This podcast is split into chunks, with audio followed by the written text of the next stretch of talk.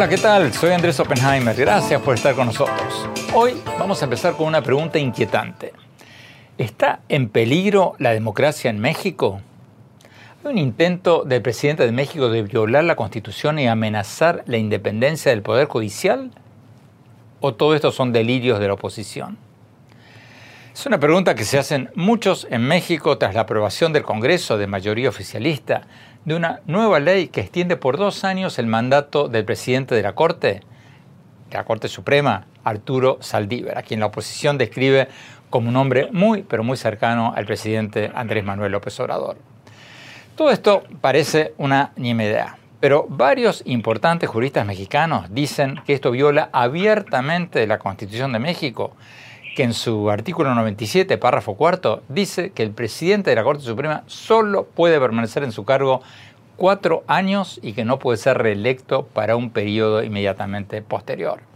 En el fondo, los críticos de López Obrador, como, el ex miembro de la Corte Suprema Diego Valadez y varios otros, dicen que esto podría ser el primer paso de un creciente autoritarismo del presidente mexicano, que podría degenerar, dicen muchos, en un intento de López Obrador para perpetuarse en el poder. López Obrador ha dicho que no, ha dicho que no va a permanecer en su cargo más allá de su mandato. Pero al mismo tiempo López Obrador apoya públicamente la extensión del mandato del presidente de la Corte Suprema y ha dicho que quienes se oponen a eso se están oponiendo a una reforma judicial supuestamente contra los jueces aliados de lo que él llama los poderosos. Todo esto ha causado un enorme revuelo político en México. Para tener una opinión externa sobre esta controversia, vamos a tener con nosotros desde España al presidente de la Asociación Mundial de Juristas, el doctor Javier Cremades. La Asociación Mundial de Juristas reúne a exfuncionarios del Poder Judicial, decanos de Escuela de Derecho, funcionarios, expertos legales de 140 países. Le vamos a preguntar al doctor Quemades si la democracia en México está en peligro o si esas críticas son exageradas. Y para escuchar la otra campana, para escuchar la versión oficial, vamos a tener con nosotros al presidente del Partido Gobernante de México, el Partido Morena, el diputado Mario Delgado. Delgado, aparte de ser presidente del partido, jugó un rol clave en la Cámara de Diputados, que fue precisamente la que aprobó esta controversial ley que permitiría la extensión del mandato del presidente de la Corte Suprema. Vamos a preguntarle si no se está violando la independencia de poderes y amenazando el orden democrático en México. Señalemos que el presidente de la Suprema Corte, Arturo Saldívar, ha dicho que ni él ni la Corte Suprema fueron consultados para todo esto y que esta fue una decisión del Congreso.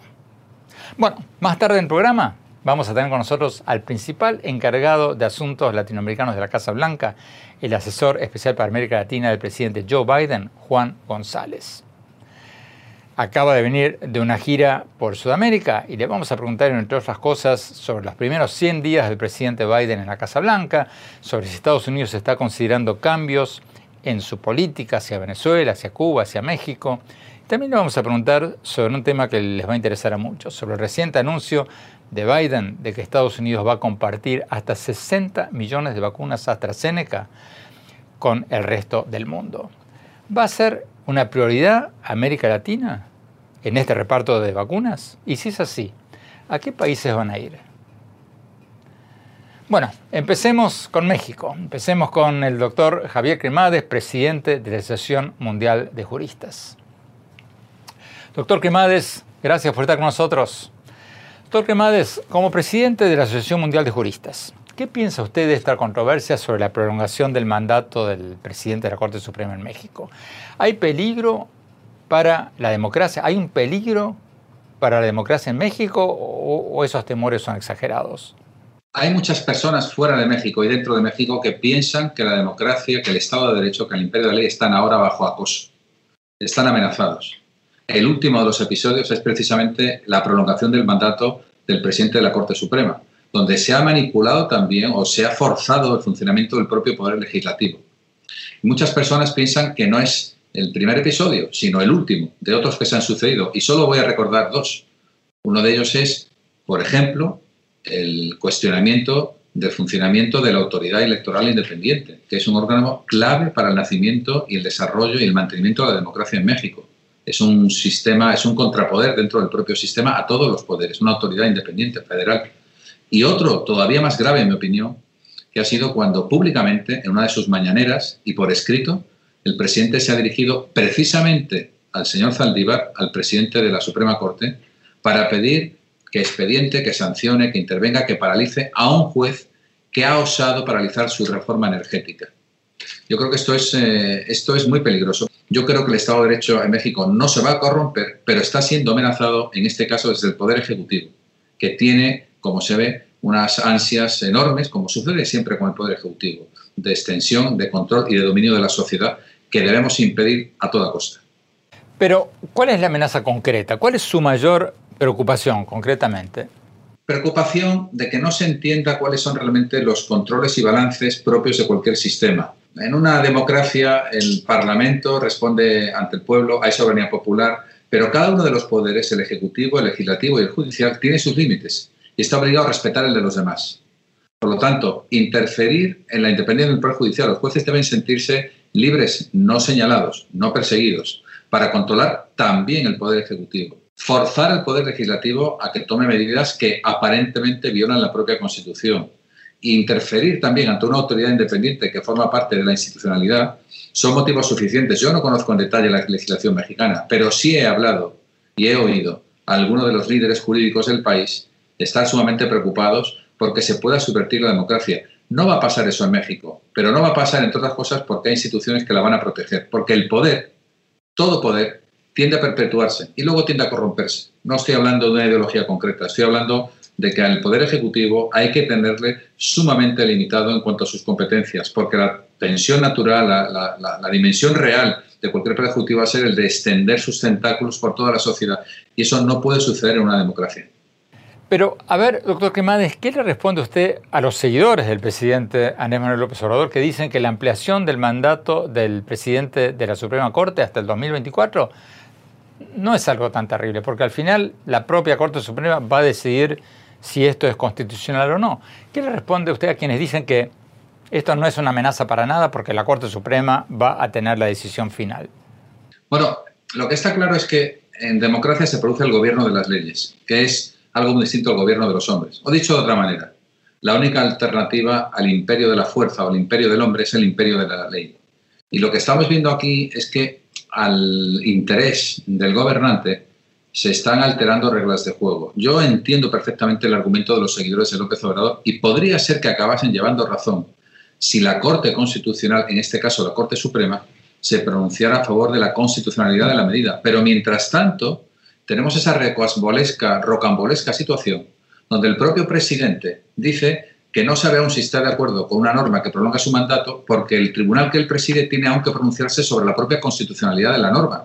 Creo que es tensar un poco las reglas de juego y sobre todo es jugar muy pro domo Doctor Cremades, ustedes, la Asociación Mundial de Juristas, ¿ustedes van a tomar una postura oficial sobre todo esto?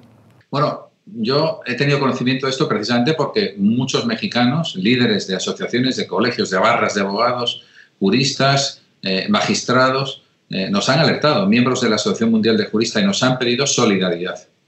Y en este momento, y lo quiero decir como primicia en este programa tan, tan importante, en la CNN, eh, que habla español, la Asociación Mundial de Juristas, en su último Board of Directors, ha decidido emitir un manifiesto y un comunicado que ya ha sido firmado por más de mil juristas, poniendo, eh, poniendo el punto de atención sobre la fragilidad que en este momento ofrece México como destino seguro de inversión, como país donde la seguridad jurídica prima. Todo eso el presidente, no sé si es consciente o no, pero lo está erosionando y creo que debe rectificar. Yo confío en que López Obrador eh, no acabará deviniendo ni acabará eh, pues en definitiva subvirtiendo la democracia, no acabará destruyendo el Estado de Derecho. Pero debe tener mucho cuidado porque a mucha gente le está pareciendo que se está dando el primer paso. Eso sé que no sucederá porque México tiene resortes para ello, pero el presidente debe moderar el apetito propio que tiene todo poder ejecutivo de tener un control total sobre la sociedad. Él solo es el presidente de la República, ni más ni menos que el presidente de la República, pero tiene una constitución por encima a la que sirve que responde ante todo el pueblo. Y lo que vamos a hacer desde fuera es solidarizarnos no solamente con los juristas de México, sino con tantos y tantos millones de personas que tienen derecho a vivir bajo el imperio de la ley, llamando la atención, como digo, sobre todo han sido profesores norteamericanos y del centro de Europa, que en este momento México eh, tiene una señal amarilla de alerta de posible eh, destrucción del Estado de Derecho.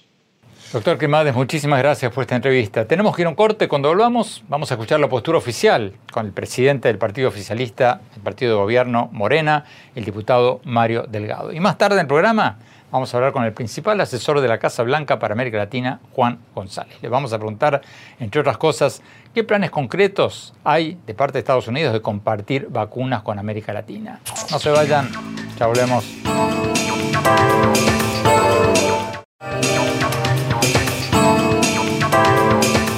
Gracias por seguir con nosotros. Para quienes recién se nos unen, estamos hablando sobre la tormenta política que está teniendo lugar en México. La oposición y muchos juristas dicen que el presidente Andrés Manuel López Obrador y el Congreso de mayoría oficialista están violando la Constitución al querer extender por dos años el mandato del presidente de la Corte Suprema, Arturo Saldívar, a quien describen como un hombre muy, pero muy cercano al presidente. Parece un tema trivial, pero no lo es. En el bloque anterior, el presidente de la Asociación Mundial de Juristas, Javier Gemades, nos decía que esta ofensiva pone en manifiesto lo que él llamó la fragilidad que ofrece México como un país donde se respeta la Constitución y como un destino seguro para las inversiones. Para escuchar la otra campana, la postura oficial, tenemos con nosotros al presidente del partido oficialista, el partido Morena, el diputado Mario Delgado. Diputado Delgado, muchas gracias por estar con nosotros. Diputado, vayamos al grano. ¿Cómo justifican ustedes el haber pedido la extensión del mandato del presidente de la Corte Suprema cuando la Constitución mexicana lo prohíbe? Permítame leerle el artículo 97, artículo cuarto de la Constitución. Usted seguramente lo conoce, pero para beneficio de la audiencia, dice textualmente que, abro comillas, cada cuatro años el Pleno elegirá de entre sus miembros al presidente de la Corte Suprema de Justicia de la Nación, el cual no podrá ser reelecto para el periodo inmediato posterior. Cierro comillas. ¿Cómo explican ustedes esta ley que aprobaron que muchos consideran abiertamente inconstitucional? El criterio que tomaron los senadores de varios partidos y los eh, diputados se basa en que estamos viviendo una profunda reforma del Poder Judicial en México. Desde hace muchos años es una deuda pendiente en nuestro país. Tú sabes que la impartición de justicia deja mucho que desear en México. Y transformar, reformar a un poder como el judicial no es, tarea sencilla.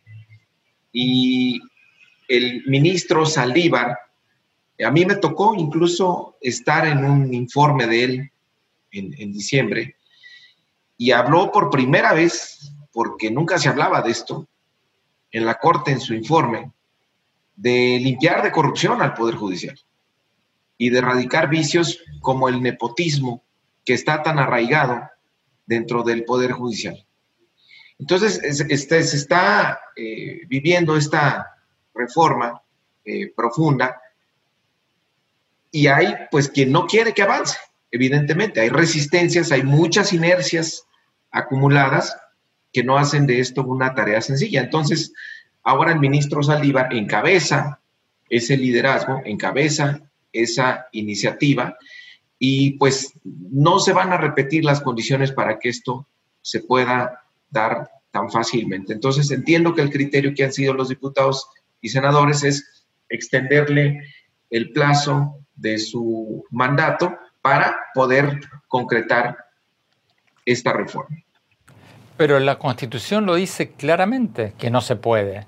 ¿No están ustedes dándole mayor poder al Congreso que a la Constitución y al Poder Judicial?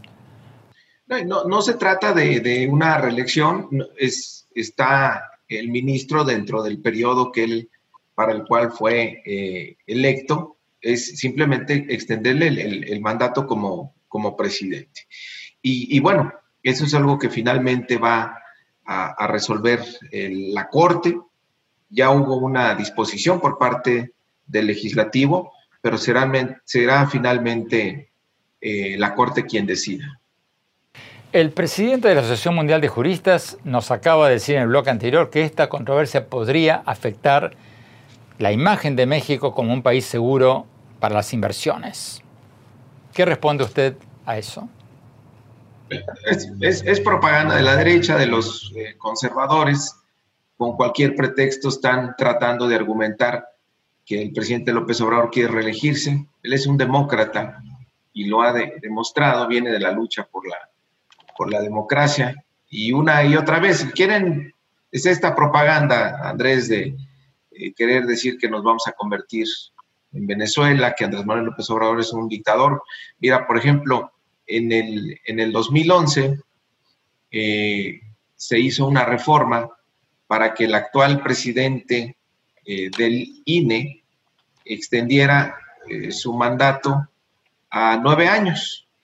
Él terminaba en el 2019 y se le extendió para que terminara en el 2023 y no tuvimos la propaganda y el escándalo con el que ahora se pretende eh, presentar a la opinión pública esta reforma.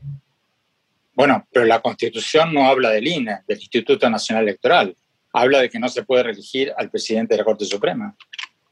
Sí, pero no lo estamos reeligiendo, este, Andrés. La propuesta no es reelegirlo, la propuesta es que se extienda el mandato para concluir la reforma y ahí vendrá pues la después la, la sustitución de, de, alguien más que presida la Corte.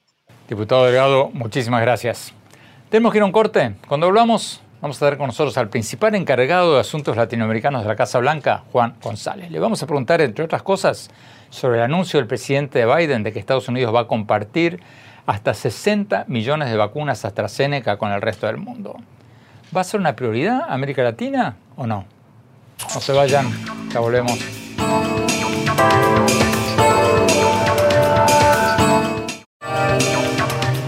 Gracias por seguir con nosotros. Juan González es el asesor especial para América Latina del presidente Joe Biden y director del Departamento de América Latina de la Casa Blanca. En otras palabras, es el principal encargado de asuntos latinoamericanos de la Casa Blanca. Hablamos con él hace pocas horas y le preguntamos sobre Venezuela, Cuba, México, las vacunas chinas y sobre el reciente anuncio del presidente Biden de que va a enviar hasta 60 millones de vacunas AstraZeneca al resto del mundo. Le preguntamos, entre otras cosas, cuántas de estas vacunas van a ir a los países latinoamericanos. Vayamos directamente a la entrevista. Juan González, gracias por estar con nosotros. El presidente Joe Biden acaba de cumplir sus primeros 100 días en el gobierno. ¿Cuáles, diría usted, son sus principales aciertos y sus principales asignaturas pendientes? Bueno, gracias por la invitación, Andrés. lo primero es el presidente se ha enfocado 100% y la vicepresidenta en el rescate de, la, este país, combatir la pandemia y recuperar eh, la economía. Entonces, más de 200 millones de dosis de vacunas se han dado. Y eso es más o menos y ha, bajado en los primeros 100 días, ha bajado el índice de muertes eh, más del 75% desde que ellos llegaron al gobierno. Han, eh, han dado 160 millones de cheques de 1.400 dólares, o sea que el 85% de la población los ha recibido y hemos creado más, más trabajos que cualquier otro presidente en la historia. Ese ha sido el enfoque número uno del presidente y ha sido algo que lo ha hecho de una forma eh, primariamente bipartidista para recuperar el país. Pero como has visto también el presidente, el cambio en tono, el enfoque de regresar al, a la cumbre del cambio climático, regresar al, World Health Organization y comenzar a prepararnos para comenzar a, compartir vacunas. El anuncio de, de, reciente lo viste de 60 millones de vacunas de AstraZeneca que se van a compartir con el mundo. Es solo el inicio de un esfuerzo para ayudar al resto del mundo a recuperarse de la, de la pandemia. Pero lo más importante también es, es que la agenda climática del presidente tiene un aspecto muy fuerte doméstico y también uno que tiene mucho que ver con la justicia social, dado que en este país hemos tenido un debate muy activo sobre, eh, eh, sobre temas de, raza y de y, injusticias que, vemos en, en, cuanto a oportunidades económicas y el trato del sistema judicial para ciertas uh, eh, elementos de nuestra población. Antes de preguntarle si América Latina va a ser una prioridad en la entrega de estas hasta 60 millones de vacunas, y antes de preguntarle sobre Venezuela, Cuba, México, etcétera, etcétera, déjeme seguir un poco con Estados Unidos. La posición del Partido Republicano dice que en estos últimos tres meses, en los primeros tres meses del presidente Biden, se produjo una crisis migratoria supuestamente porque Biden habría alentado tácitamente a los indocumentados a venir a Estados Unidos. ¿Qué responde usted a estas críticas? Pues sí hay una crisis, pero la crisis es en el Triángulo Norte. Eh, vimos dos huracanes el año pasado que, impactaron comunidades ya eh, con falta de oportunidades económicas y eh, obviamente el nivel de inseguridad ha, subido, pero aquí el debate que estamos teniendo en este país, que tiene mucho que ver con la, identidad nuestra, es si la, forma en que vamos a responder cuando nuestros vecinos tienen problemas es levantar un muro que no va a tener impacto o invertir en la seguridad, en la prosperidad de la región. No solo eso, sino tratar a los inmigrantes con dignidad y manejar la frontera de una forma que fuerza nuestras leyes, pero que también es una que reconoce nuestras responsabilidades internacionales humanitarias. Eso tiene mucho que ver con, eh, la identidad de este país de, de, migrantes y la forma en que nosotros vamos a lidiar con el resto del mundo. Enfoque del presidente y la vicepresidenta es que ellos piensan que cuando los vecinos nuestros prosperan y son seguros, nosotros beneficiamos. Entonces, lo que estamos viendo ahora es una crisis que la administración previa trató de ignorar y trató de resolver con un muro y eso sabemos que no tiene resultado. Hablemos de Venezuela, la mayor crisis de las Américas. Según algunos reportes de prensa en los últimos días, el gobierno del presidente Biden, o sea, ustedes estarían evaluando flexibilizar las sanciones contra Venezuela. ¿Es cierto eso? Lo que hemos dejado aquí es muy claro, es que Ah, reconociendo que la previa administración sí hizo unas cosas bien en, Venezuela, el, tratar de unir a más de 50 países a no reconocer los resultados fraudulentos de la elección de, mayo del 2018. Pero desde entonces, avanzando una política de secciones unilaterales que no sabemos todos, no tiene impacto eh, en la historia, han funcionado en, en una transición de régimen. Entonces, el enfoque de esta administración va a ser multilateralizar la respuesta al tema de Venezuela. Hemos tenido conversaciones con nuestros aliados en Europa, con los países de Latinoamérica y, aún con países que, tradicionalmente la, administración previa no, no estaba tratando de buscar áreas de colaboración. Y nosotros creemos que la única salida eh, a la situación actual es a través de negociaciones y tienen que llevar a una transición pacífica a elecciones justas que sean verificadas por un, cuerpo internacional creíble. Esa es la forma. Y nosotros buscamos eh, incrementar la presión de forma multilateral si no vemos avances o vemos retrocesos en el proceso. Si vemos avances concretos que llevan hacia, hacia el fin de, un, de una Venezuela democrática, entonces vamos a responder. Eh, pero eh, de que vamos a flexibilizar las, las, las sanciones, eso no es, no es correcto, pero también quedo, tengo que dejar claro aquí que la situación humanitaria tiene que ser el enfoque. Entonces, eh, por eso estamos apoyando los esfuerzos del gobierno de Guaidó para conseguir un acuerdo de, COVAX, eh, tratamos de, conseguir formas de, estamos apoyando el acuerdo que, llegó el, régimen de Maduro con el World Food Program. Todo eso lo vemos como pasos positivos, pero yo creo que una señal que vamos a estar viendo es la composición del Consejo Nacional Electoral como una señal. Si, si es una composición que es, eh, no es balanceada o que solo ponen personas que han sido sancionadas por los Estados Unidos, por la Unión, Europea, entonces ahí se nota que no, no hay seriedad. Se me adelantó la pregunta porque algunos reportes de prensa están diciendo que el régimen de Maduro estaría considerando, por ejemplo, nombrar a dos opositores para el Consejo Nacional Electoral de cinco miembros. ¿Eso sería suficiente para que Estados Unidos considere empezar un deshielo en la relación con el régimen de Maduro? Sería un, paso en la... obviamente lo que queremos es un balance perfecto.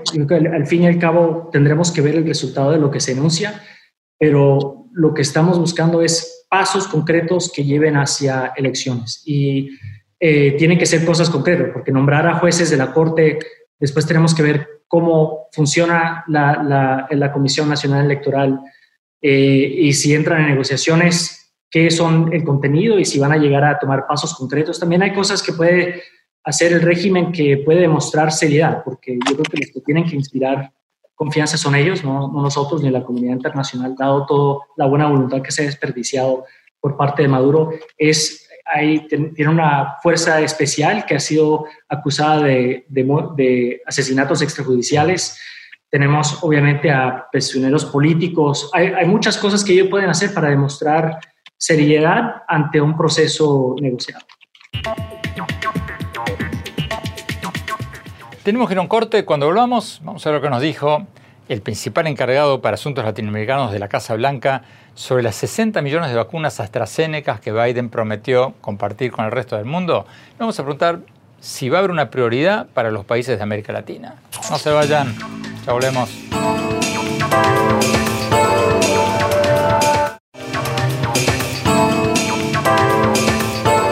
Gracias por seguir con nosotros. Estamos hablando con Juan González principal encargado de la Casa Blanca para Asuntos de América Latina. Sigamos viendo la entrevista.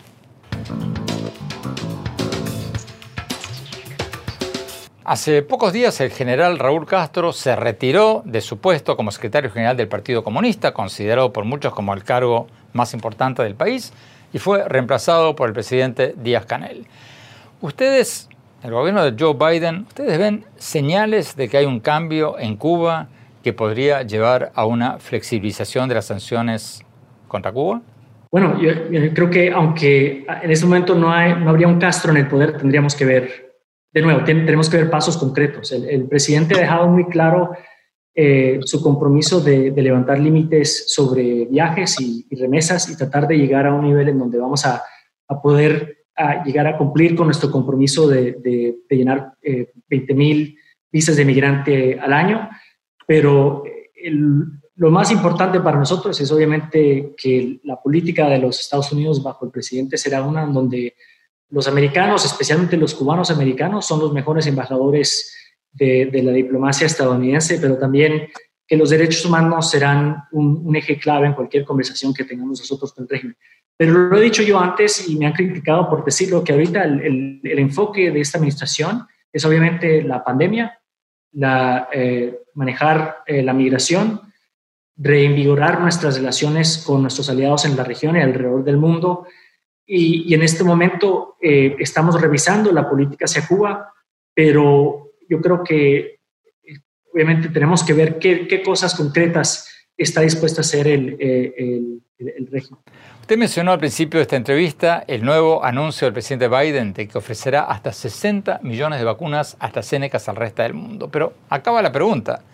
¿Hay algún plan concreto para enviar estas vacunas a América Latina? ¿Los países latinoamericanos van a tener una prioridad para recibir estas vacunas? Es, algo que se va a tomar en base al Consejo de, los Expertos de Salud. Ah, y tenemos un equipo aquí que lo está manejando todo no tengo nada que anunciar al respecto, pero aquí tenemos que reconocer que 60 millones de vacunas no es suficiente para todo el mundo. Entonces, es algo que estamos desarrollando un criterio de, necesidad. Ah, eh, también eh, pensando en, qué podemos hacer para apoyar la expansión de, producción para poder eh, prepararnos para futuras pandemias, pero también buscar, comenzando con nuestros aliados en, Norteamérica, Canadá y México, es asegurarnos de que tenemos un sistema de, coordinación para poder compartir información de, seguridad de salud en, eh, en, tiempo real. Entonces, obviamente Latinoamérica es una de las regiones mucho más afectadas del mundo. Eh, países como Brasil, México, Argentina y los países del Caribe son los que han sido muy impactados y obviamente muchas variantes han estado impactando esa, esa región. Entonces, obviamente será, será un enfoque. ¿Un enfoque o, o una prioridad?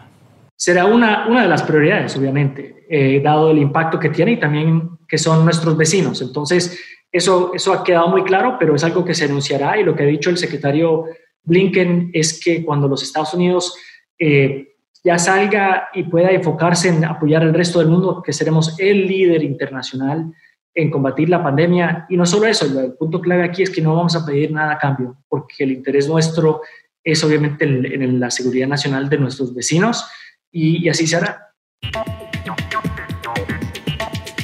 Tenemos que ir a un corte. Cuando volvamos, seguimos hablando con el principal encargado de asuntos latinoamericanos de la Casa Blanca, Juan González. Y después, mi análisis sobre los primeros 100 días del presidente Biden en la Casa Blanca.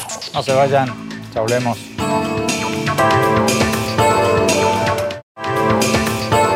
Gracias por seguir con nosotros. Estamos hablando con Juan González, el principal encargado de la política hacia América Latina de la Casa Blanca. Sigamos viendo la entrevista.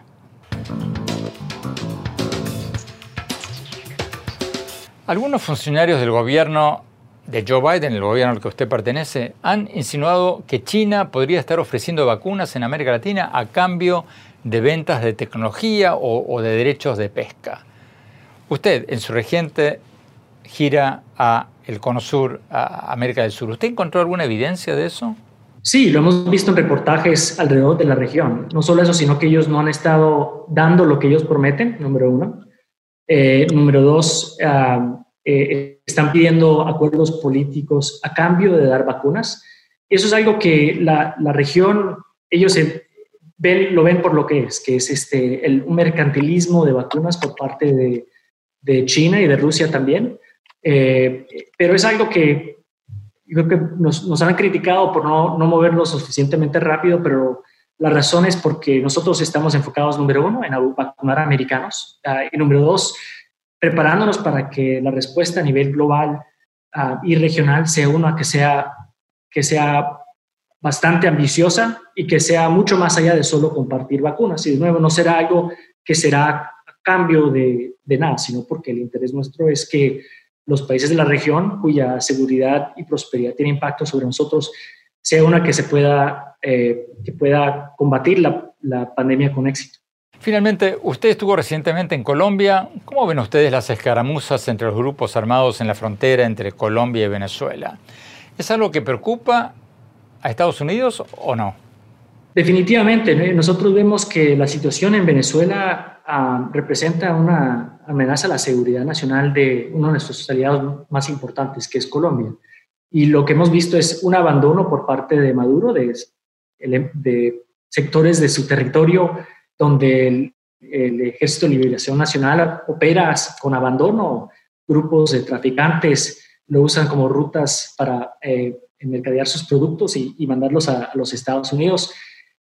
Este es el resultado de, lo que pasa y sospechamos que mucho de eso tiene que ver una competencia entre el ejército venezolano y grupos criminales colombianos para controlar los, eh, la ruta de tráfico de, de drogas. Eh, es, eso, es, algo que se debe de, debatir, pero es una falta de responsabilidad por parte del de régimen de dejar que estas cosas pasen, que dejar que, lleguen a este momento eh, y, obviamente los es algo que yo, que yo hablé con el presidente Duque cuando estaba allá y obviamente queremos asegurar de que cualquier cosa que pase en Venezuela no destabilice a un aliado tan importante como Colombia.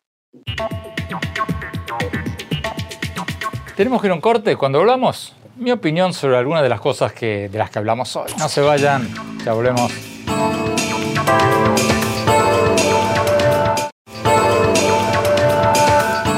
Muchas gracias por seguir con nosotros. Como hablábamos ante el programa, el presidente Joe Biden acaba de cumplir sus primeros 100 días en la Casa Blanca. Y bueno, ya se puede hacer una evaluación preliminar sobre cómo le está yendo. Yo creo que, objetivamente hablando, le está yendo bastante bien, entre otras cosas porque las encuestas muestran que es mucho más popular que su antecesor. Según un promedio de CNN sobre seis encuestas recientes, el 55% de los estadounidenses aprueba en general la gestión de Biden. Comparativamente, a esta altura del mandato del expresidente Trump, solo un 44% decía que Trump estaba haciendo una nueva labor, de acuerdo con una encuesta de CNN en sus primeros 100 días.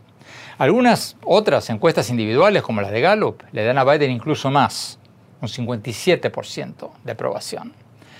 ¿Cómo se explica que a Biden le esté yendo tanto mejor? Hay varios motivos. El primero es que Biden no es Trump. No se las pasa insultando a la gente. Como lo escribí recientemente en el Miami Herald, después de cuatro años de un presidente que a veces parecía escupir veneno todo el tiempo contra los inmigrantes, las minorías, sus rivales políticos, incluso contra los principales aliados de Estados Unidos en el mundo, muchos estadounidenses sienten una sensación de inmenso alivio de haber vuelto a la normalidad. Entonces, parte de la popularidad de Biden se debe a eso, a que no es Trump. Pero hay más, hay más que eso. Aunque Biden no es un hombre carismático, ha hecho una buena labor en algunos frentes, algunos frentes importantes. Triplicó las vacunas aplicadas diariamente en Estados Unidos de un millón diarias cuando asumió a más de 3 millones diarias a mediados de abril. Aprobó un paquete de estímulo de 1.9 billones para reactivar la economía. Se comprometió, tomó pasos para reducir dramáticamente las emisiones de gases de efecto invernadero de Estados Unidos. Tomó algunas medidas preliminares para combatir la epidemia de asesinatos masivos.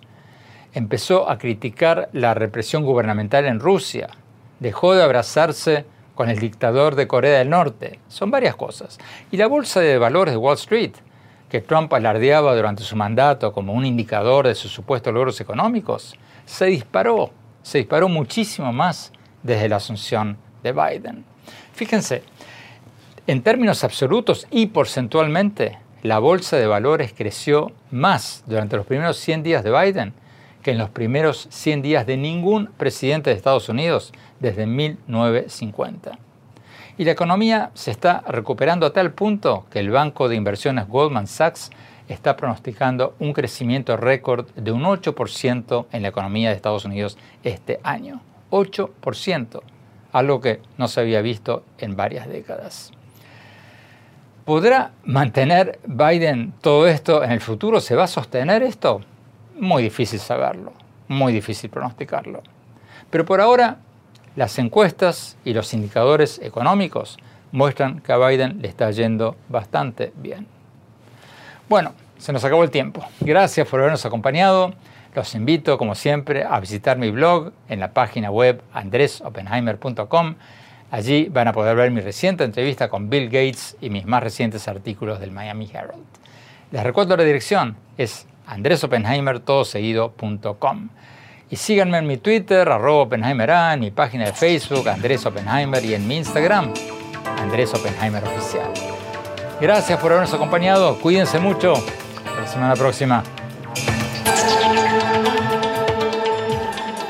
Oppenheimer presenta, llega a usted por cortesía de Arcos Dorados